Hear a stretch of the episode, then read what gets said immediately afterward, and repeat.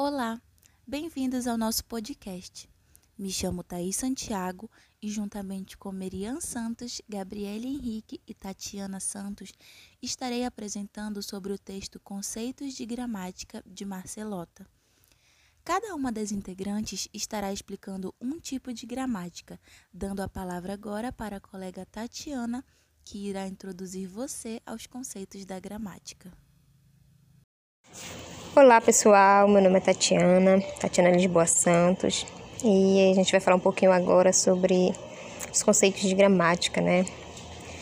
Esse texto ali foi escrito pelo Mário Eduardo Materlota e a gente vai falar, ele fala, né, sobre esse conceito de gramática no seu livro, que é uma coletânea de alguns autores. Alguns autores a gente vai falar aqui sobre a gramática normativa.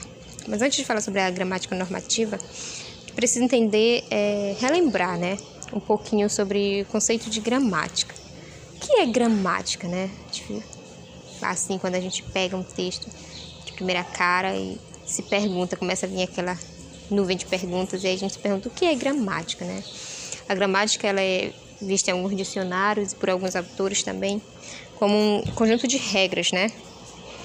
Algo que deve ser seguido por todos os falantes de uma língua, então, ela prescreve. Como ela prescreve ou ela recomenda. Como o falante ele deve se expressar, como ele deve falar, como ele deve escrever, a forma correta de se pronunciar uma palavra, de se escrever uma palavra. Tudo isso a gramática vem ditar, vou usar esse termo, é, ensinar, né? A gramática está muito presente no, nos livros, nos livros didáticos das escolas, nas, nas regras gramaticais né, que a gente começa a estudar lá pelo, pelo ensino fundamental. E o Materlota ele usa esse termo, é, conjunto de regras, para definir, né? Mas ele fala que, que essa definição ela não é uma definição precisa, mas aí o termo conjunto de regras ele vai servir como um guarda-chuva para que a gente venha. Eu entendi isso quase como um, quebra-galho, como algo, já que a gente ainda não definiu algo perfeitamente para a gramática. Então, deixa esse termo aí, continua usando o termo conjunto de regras, né? É, e para esse conjunto de regras, é, tudo que quebra a regra é considerado um erro, né? Então a gramática ela entende também algumas coisas como erro. E aí tudo que foge essa variedade eleita da língua eleita como língua, tudo que, que sai do, do que a gramática, tudo que sai fora do que a gramática considera como a forma correta, ela é considerada como um erro. E aí a gente entra em uma questão que são as variedades linguísticas, porque é, a gramática vai dizer que o português deve ser dito de tal maneira, mas quando a gente se depara com algumas comunidades com algumas classes sociais, quando a gente sai da escola, do professor lecionando ali, ensinando a gramática, as regras gramaticais, e se encontra com uma comunidade é, de, de, de classe inferior, de uma situação menos favorecida, a gente vai perceber uma variedade naquela forma de, de, falar, o jeito daquele povo falar. Entendendo que a língua, ela não é homogênea. Não existe só uma forma de falar. E aí, é, mas pelo contrário, né, ela se torna heterogênea por ela ser diversificada. E essa variedade linguística é essas diferentes formas de falar o idioma. Aqui no Brasil a gente percebe a diversidade dos dialetos. É, que a gente tem, por exemplo, o, o mineiro, né, o carioca, o sulista, também o paraense. São dialetos, formas de falar, de se expressar, de maneiras que muitas vezes fogem ao que a gramática considera como, como correto, como padrão, como o certo. Mas quando a gente fala de variedade linguística, quando a gente entra nesse assunto, que é um assunto vasto, que não é o objetivo de ser trabalhado aqui agora, é, a gente percebe que não existe uma forma correta, uma, uma única forma correta de se falar, devido a existir essa variedade linguística. E quando eu coloco a minha língua como superior à outra, eu estou cometendo um, um preconceito ali, tem um preconceito linguístico, de não aceitar a forma do outro como certa.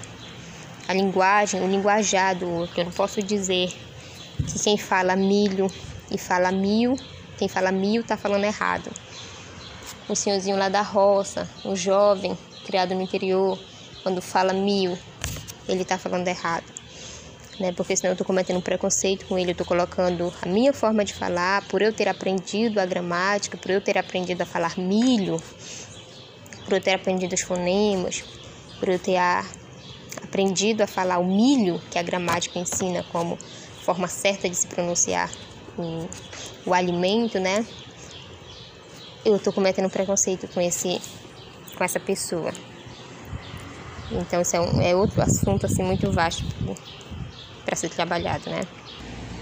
Enfim, quando a gente fala sobre gramática normativa, a gente está falando desse conjunto de regras que tem que ser seguido, que é a mais conhecida pelos professores do primeiro e do segundo grau, porque em geral essa é a definição que se adota nas gramáticas pedagógicas e nos livros didáticos, né? É, então a gente pode a partir daí, a partir daí dizer que a gramática normativa é a gramática da escola, a gramática da sala de aula, aquela gramática que é lecionada pelos professores e que nada mais é do que produzir o emprego da variedade padrão, escrita e oral. Aí ele vem citar, o Martelotti ele vem, vem falar no texto dele é, um exemplo nesse tipo de, de gramática e ele fala um exemplo bem básico, né? E acho que todo estudante de ensino fundamental e médico, médio, perdão, aprende e de certa forma até decora que é qual? É o verbo ele deve concordar com o sujeito. Isso aí é uma regra da gramática e a gente aprende desde o início que para a frase ter concordância, para que tenha efeito, o verbo ele tem que concordar com o sujeito. E esse verbo ele vai ter tempo e ele vai ter modo. E aí a gente estuda pretérito do passado, pretérito do presente, e aí ele cita mais um exemplo de forma para falar da forma por, que ele deve concordar com eles no pretérito do perfeito do indicativo. E ele diz que por, a forma correta dele seria pusero, e não pusero, pôs, ponharam, ponharam ou ponhou. A forma certa é pusero. E é isso que ele explica nos conceitos de gramática e gramática normativa. Boa noite, meu nome é Miriam Paiva dos Santos e vou falar sobre a gramática descritiva. A gramática descritiva descreve o funcionamento e estrutura do português, mas considera diferentes variantes da língua para executar sua descrição, além do que estuda o padrão do português, presente em textos técnicos e textos jornalísticos, por se usar a uniformidade estrutural. As principais descrições gramaticais são a descrição formal, que é aquela que apresenta a morfologia, a fonologia e a sintaxe da língua, e a descrição semântica, que mostra as regras de interpretação semântica e a relação entre a língua e o mundo extralinguístico. Meu nome é Gabriela Henrique dos Santos e eu vou estar falando para vocês um pouco sobre a gramática histórica, tá? A gramática histórica, ela investiga a origem e a evolução de uma língua, que representa os estudos acadêmicos. Um exemplo de gramática histórica é a evolução do latim para o português, que estuda particularmente as alterações do idioma nas diversas fases do português histórico. Ou seja, na prática, a gramática histórica ela estuda a história específica de uma língua e as diferentes fases evolutivas da língua, tá?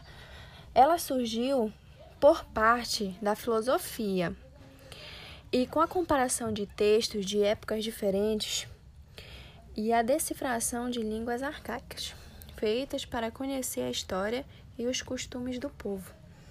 Então, basicamente, ela vem a nos explicar é, o sentido das coisas desde o início, tá?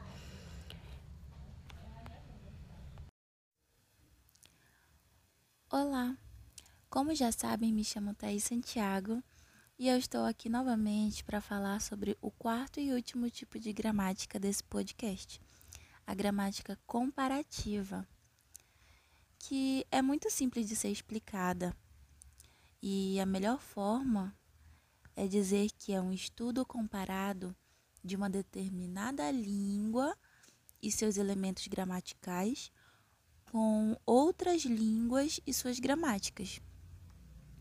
Esse método ele teve início por volta do final do século XVIII, quando foram descobertas algumas semelhanças entre o sânscrito, o grego e o latim, entre os sons das suas palavras. E um exemplo muito bom que posso usar é da nossa língua portuguesa onde as análises comparativas são feitas com as línguas românicas.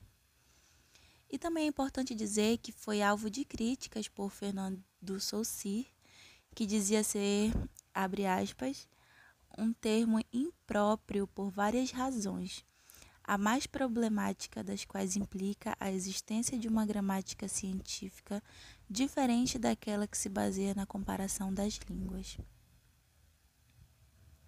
Então, basicamente, a gramática comparativa é a comparação dos elementos gramaticais de línguas diferentes como se tivessem interligadas como uma família.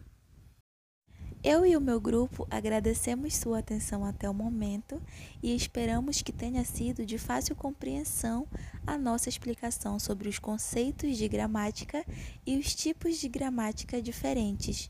Muito obrigada e até o próximo podcast.